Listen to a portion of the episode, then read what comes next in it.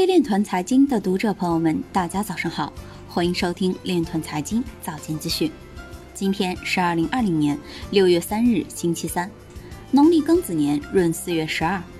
首先，让我们聚焦今日财经。日本加密货币交易所 CoinCheck 宣布进入紧急维护。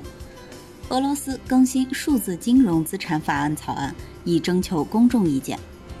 山东枣城警方再破特大诈骗案，虚拟货币骗局涉案金额高达三亿余元。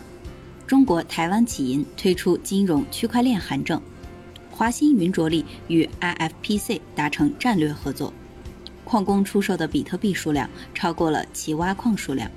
涉及加密相关论坛的暗网托管提供商 DH 数据库被盗。二百四十七家上市公司开展区块链业务，区块链概念股流通总市值超过五万亿元。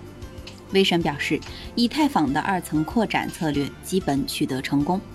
比特币早期开发者表示，中本聪创建比特币前曾向外部密码专家寻求帮助。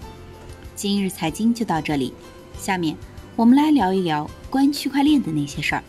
农民日报六月二日发表评论文章表示，数字技术，特别是区块链，在农业农村领域的应用越来越受到重视，并在一定程度上对疫情防控、复工复产、脱贫攻坚、农业高质量发展起到了积极作用。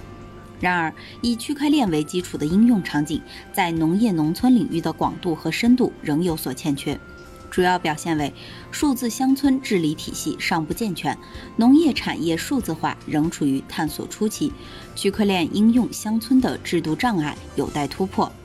文章指出，必须高度重视区块链应用的重大意义，推动区块链在农业农村领域的更大范围应用，加速区块链与农业产业、乡村治理等方面的深度融合，服务乡村振兴战略实施。